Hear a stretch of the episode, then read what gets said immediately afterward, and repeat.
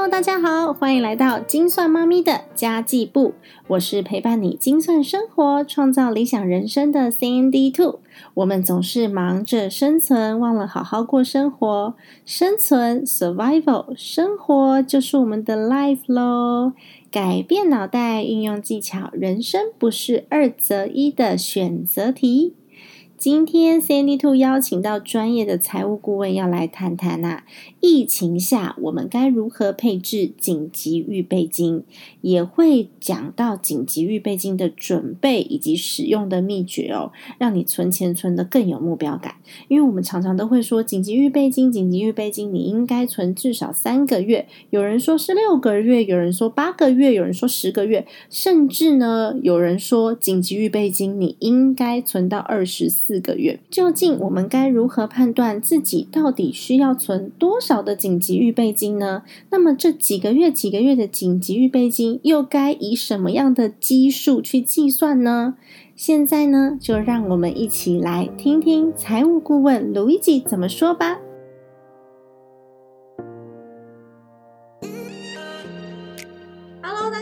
欢迎来到金算妈咪的家计部。其实全球的疫情尚未趋缓，但是呢，在台湾的我们却逐渐的松懈了。中央疫情指挥中心也开始着急要大家保持警戒。毕竟啊，全球疫情还在创新高，一个松懈就有可能前功尽弃呢。所以呢，CND Two 身为自媒体人，还是要好好的来宣传一下，请大家保持警戒喽。那么周末其实有带小朋友到山上去玩，同时收到了一封粉丝的来信。他说他做了十几年的旅游业，但是因为这一波疫情的关系，所以公司也结束了，然后他自己就瞬间失去了工作，就失业了。那现在也不知道该怎么办。杰尼特先生的公司也在这一波疫情当中受到影响，然后也做了几个月的自由业。然后呢，长辈又刚好需要住院医疗，还好我们自己有理财的概念，很早就开始准备了，也灵活的运用了政府的资源，所以这次其实对我们的影响没有到这么大啦。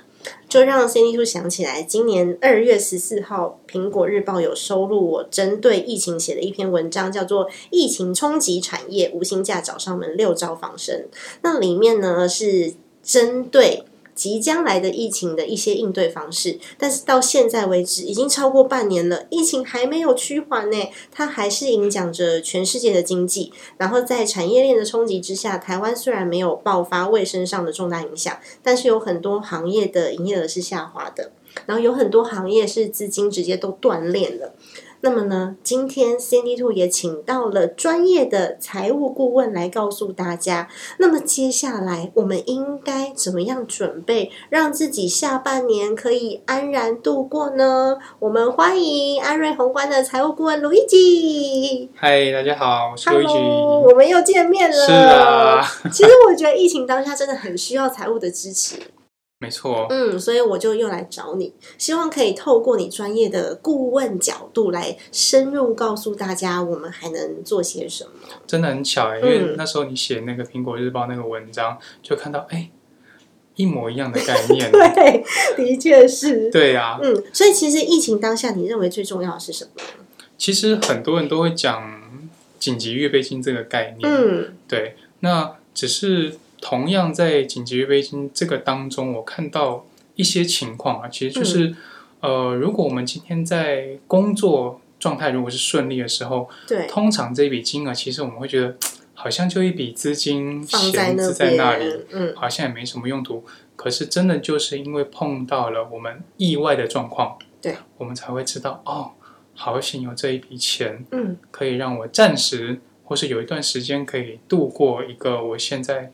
可能需要渡过难关，对，或甚至有些人会把它变成像是工作转职当中，嗯，一个能够游刃有余的一个筹码，这样讲，没错，嗯，像这次的疫情也是啊，我先生也因为这个紧急预备金的关系，所以他完全不需要烦恼，就很开心的在在转职当中找到自己真正很喜欢的行业，然后现在也很顺利转职了，最近过得蛮开心的啦。对，就是有紧急预备金的状况，嗯，那。只是呃，我还是想要提醒一下，是啊，很多人会认为，呃，紧急预备金可能就是我某一些的生活支出，然后也许乘以几个月，对这样可能就是我的紧急预备金了。嗯。其实我会认为这样子的紧急预预备金的概念会比较像是，呃，也许我们长辈以前那种，就是啊，我存款里还有一些钱了，嗯。对，但是这些钱它究竟可以支应到什么时候，嗯，或是支应哪一些类型的状况，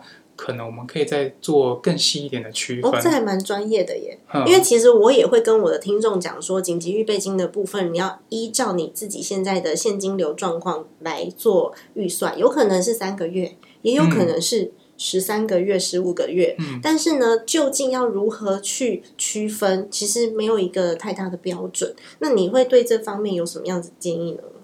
呃，除了几个月这件事情呢、我们几个月前面会有一个基数，那这个数字呢，它可能会怎么会得来的地方是，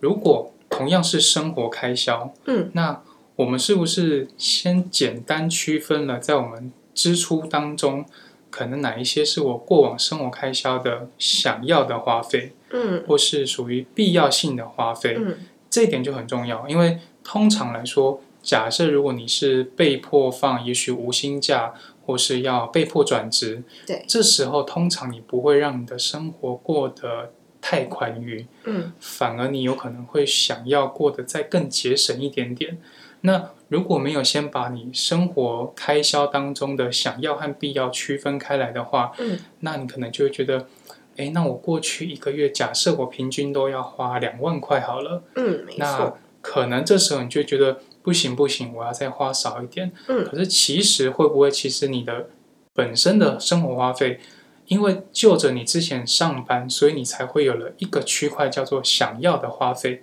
但其实你的必要花费其实没这么多，对，那是嗯心态上的感觉。是没错，我如果清楚知道，假设我里面就是有一万块是我的必须，嗯我只要今天不论有上班或没上班的状况，我都必须要花费到的开销的话，那这件事情它反而是有可能被实际列入在紧急预备金的支出那个基。数，因为有很多人是以我每个月的支出嗯来做基数，那有可能这个支出里面就有一些是想要的部分，你对这基数就会比较大，你要存的金额就会比较多。对那实际运用的时候，其实不一定是这样子的状态，所以你才会想要把它分成想要跟必要。对，这是一个、我觉得我理解能力好好哦，真的，啊 自己称赞自己。没错，给你一个掌耶、声。嗯那其实有很多人不知道什么时候该用紧急预备金，你真的面临失业的时候用起来也觉得心很慌啊。嗯那到底你你有讲过要重新审视自己的这个紧急预备金是如何去审视呢？因为有很多人是觉得说，哦，我开始用紧急预备金了，好像就发生一个很可怕的状况了。嗯，嗯，你说在紧急预备金这一块，我们要怎么样去调整，或是怎么样去嗯。更准确的审视，这笔资源到底在我身上可以发挥什么样的作用？是的，嗯，我觉得这很重要的是，呃，想象一下哦，如果我今天只是一个账户，假设放了也许二十万的紧急预备金好了，你有想过这笔二十万可能会被用在什么样的用途吗？嗯嗯，或是哪一些用途它其实是不需要使用到这笔资源的？嗯。简单来说，譬如说，像我们都知道，我们身旁应该多少都买过保险这类的工具。对，那保险这件事情呢，可能假设最简单好了，如果我们在工作的时候可能会有劳保，嗯，那平常会有健康保险，或是我们自己会透过保险公司购买的商业保险，这些都算。嗯那这一些在我们的转职过程当中，或是我们在寻找新工作的过程当中呢，很有可能会去能够支应到我现在假设如果碰到一个意外状况，嗯，但是这个状况它本来不是应该透过紧急预备金去转嫁这个风险的，可能这个状况好，假设如果我在非工作期间，嗯。假设出了意外，或是可能出去交通的时候，可能出了点小擦撞，嗯，那这件事情，我今天究竟清不清楚这个花费，因应着这个意外，我要透过哪一笔资源去协助我度过这个难关？嗯，它究竟是透过保险，还是透过紧急预备金？紧急预备金。对，那嗯。这就很有可能要回过头来去看看，哎，我保的那些保险到底在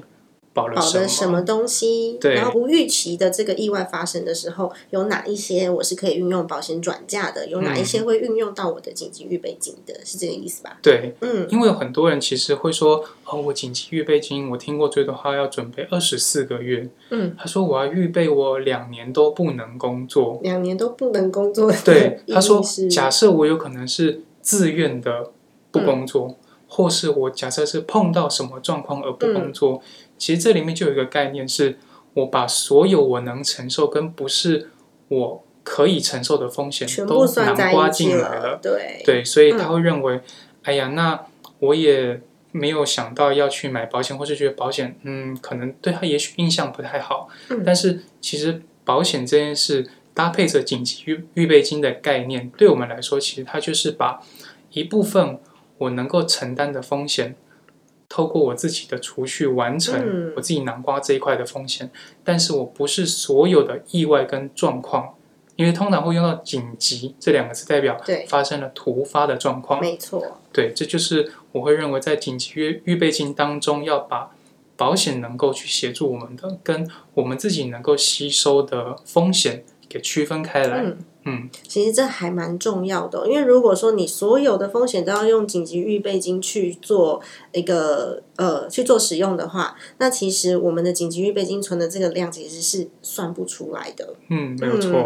因为有的时候，呃，在医疗上面或者是在意外上面，这个风险转嫁的金额的确不是我们所能预估的。对，嗯，嗯，那就变成我紧急预备金存的再多，到时候也不一定够用，不一定嗯够用就算了。我存了这么多，那我的那个呃，我在其他的资金运用上面，闲置资金就会变得非常多。对，没错，嗯闲置资金变多了，那你的机会就会变少了，嗯，就机会成本的概念啦。对，嗯，就会可能最后变得相对呃该保本的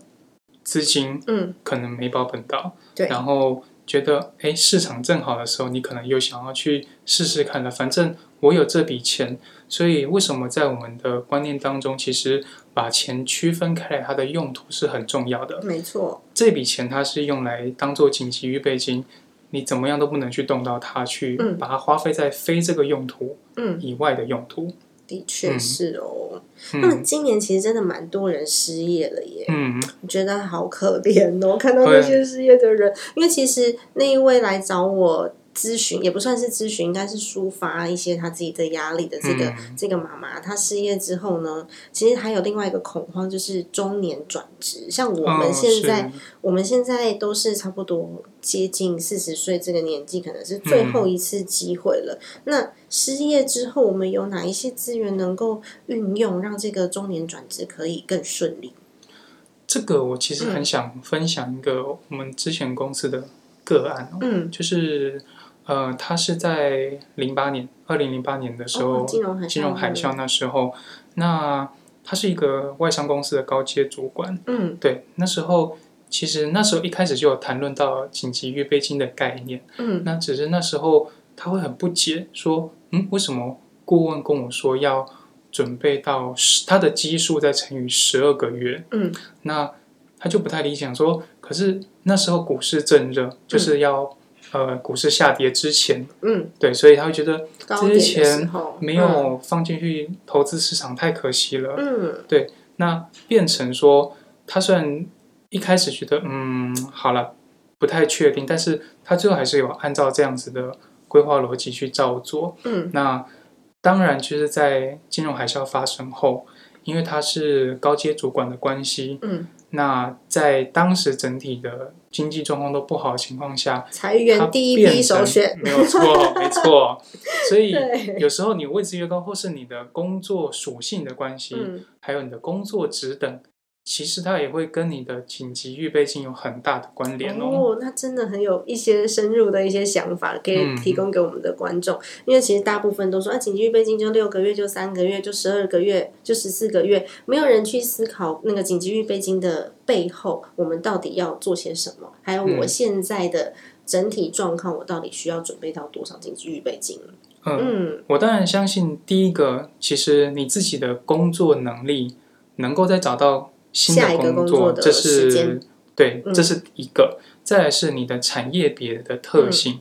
如果你今天是预计在同一个产业，那你只是暂时的失去工作，你还是预计再回到这个产业，那其实你有相对应的背景跟经历，其实你需要的就是也许让这段可能整体经济或是公司都不太好过的时间点嗯，度过了之后，你要的是安全度过这段时间，对，然后重新再找机会出发。那这件事情对个人来说相对会是比较容易一点。嗯可是如果你今天是就着这样的状家况也？对嗯，家庭，然后或是你自己也许有父母对，还需要照顾，嗯，或甚至你有小孩或是另外一半，嗯，那你的暂时失去工作，恐慌的可能就不是只有你一个人喽。全家人一起恐慌，，对，哇那，这时候你在身上的压力一定也会更大。嗯所以这也是我刚刚提到的案例当中，它其实会对于家庭的责任，还有照顾小孩的这一块的责任，是他很当下很恐慌、很嗯紧张的。所以那时候他呃得到这个讯息，然后赶快联络我们顾问之后，呃陪他讨论了一个晚上。那后来其实给他的一个答案是，他可以很放心的在这一年之中，嗯。他可以未来一年都没有工作，但是他的心情可以不用有任何的慌张。嗯。因为他的紧急预备金是足够的。嗯，那这件事的差别在于，同样我今天有准备紧急预备金，跟我今天准备紧急预备金，但是我清楚这笔资金跟这个数字嗯。对我来说的意义是什么，嗯，我会用的非常心安理得，是，而且我会清楚，OK，我就是这一年其实我好好的去充实自己，嗯，所以这个客户他后来做了一件呃非常认真的事情，他把他自己原本的外文能力再继续补强上去，哦，OK，所以他反而用这段时间，他也没有心情去干扰他，他不会说哦怎么办，我要赶快找到工作。那种心情去压迫他，嗯让他每天没有办法专心去过他能做的事情跟他要的生活，嗯。他反而是充分利用这段时间，让他自己的英文能力再有向上提升又再提升了，，对，嗯。包括他的商务谈判技能。所以很巧的是，他在快要一年之后呢，顺利的在另外一间外商公司哦。找到工，作嗯，而这间公司没多久之后就被他的原公司裁员的公司给并购回来了，所以他又回去了，嗯，然后做了更高的位置。好神奇哦，对，这真的是机运哎，对，所以嗯。你说在呃转职或是这波疫情当中，可能我们的工作都受到影响。嗯。可是我有一笔资源，并且我知道怎么样让这笔资源是呃安心，而且安抚着我的情绪，而不会是让我的心情被外在环境跟被我现在账户不断状况，对，然后不断嗯减少的那个户头的数字给影响了。嗯，然后觉得怎么办？怎么办？我是要赶快找工作？那个心情去度过那一段时间是完全不一样的。哦真的嗯嗯，这个应该问我先生最清楚了。他在待业的时候，每天都很开心。对，因为我们有存紧急预备金之外呢，我们还有运用一些就是政府这次纾困的资源，嗯，所以让他可以在转职的时候好好的去想想自己究竟真的想要，呃呃，未来想要的工作是什么，然后想要的生活是什么。反正他也是跑去学英文啊，然后他跑去学 Photoshop，现在这个是必备的完美技能了，真的，他可能想要把我修的更美吧。但是我这是那个 podcast 是音频欸代表说你即将要露脸了。我今天要露脸吗？嗯，那我再躲一阵子。为什么不露脸？其实是因为就是生完小孩之后还没瘦下去，就觉得好丑哦，不想拍照。我可以帮帮大家见证没有这件事。真的吗？嗯好，谢谢你哦。那今天很感谢鲁一吉给大家这么受用的建议，因为其实大家都知道要存紧急预备金，那背后这个意义呢，我们其实没有去解读过。那今天这一集可以给听众们找到自己为什么要存紧急预备金的这个答案。然后也嗯。可以提供听众们一些想法，让大家去思考说我要开始存要存多少，然后我自己的财务状况是什么样子的。那我想，因为上次我们有介绍过你的公司嘛，你是财务顾问嘛，嗯，那如果大家想要这一类的服务的话，要怎么找到你呢？呃，你可以透过影片下方的连接，嗯。那我会放上问卷，嗯，那或是你可以直接在网络上搜寻安瑞宏观，是对，安心的安，睿智的睿，嗯，宏远的宏，观望的观，观望的观。嗯，好的，那今天呢，之所以会有第二集，是因为我先生也跑来找录一集做咨询，所以我们就有第二集的产生喽。那如果想要更了解安瑞宏观的服务的话呢，可以去找上一集就比较完整的这个介绍，我也会把链接放在下方哦。那么今天就很谢谢卢一吉喽，谢谢，耶！以上就是今天的内容啦。如果你喜欢 CND 兔频道，欢迎你加入山迪兔的 Facebook 粉丝团。你只要在 Facebook 上面打上“心算妈咪山迪兔”，就可以找到我喽。或是在 IG 上面呢，Instagram 上面你可以打上 “Sandy Two Family” S A N D Y 二。F A M I L Y Sandy Two Family 上面呢会有一些 Sandy Two 的生活分享啊、日常分享啊，还有我一些心灵上面的成长、自我成长，或是我的社会观察。当然，最重要的还是要请你记得把这个节目转发出去哦。啊，对了。呃，刚刚呢，其实有告诉大家说，CND Two 在苹果日报上面其实有一篇文章，就在讲这一波疫情该如何来。让你自己的冲击减少，在下面的连接可以看到 CND Two 二月十四号在苹果日报上面，它收录了我写的一篇文章，叫做《疫情冲击产业，无薪假找上门，六招防身》。那里面有一些些的概念，或许也能帮助到现在有一点点迷惘的你哦。当然，最重要的还是要请你把这个节目转发出去给朋友，让 CND Two 在空中陪伴你，透过家庭理财。打造幸福的家，我们下一集再见喽，拜拜。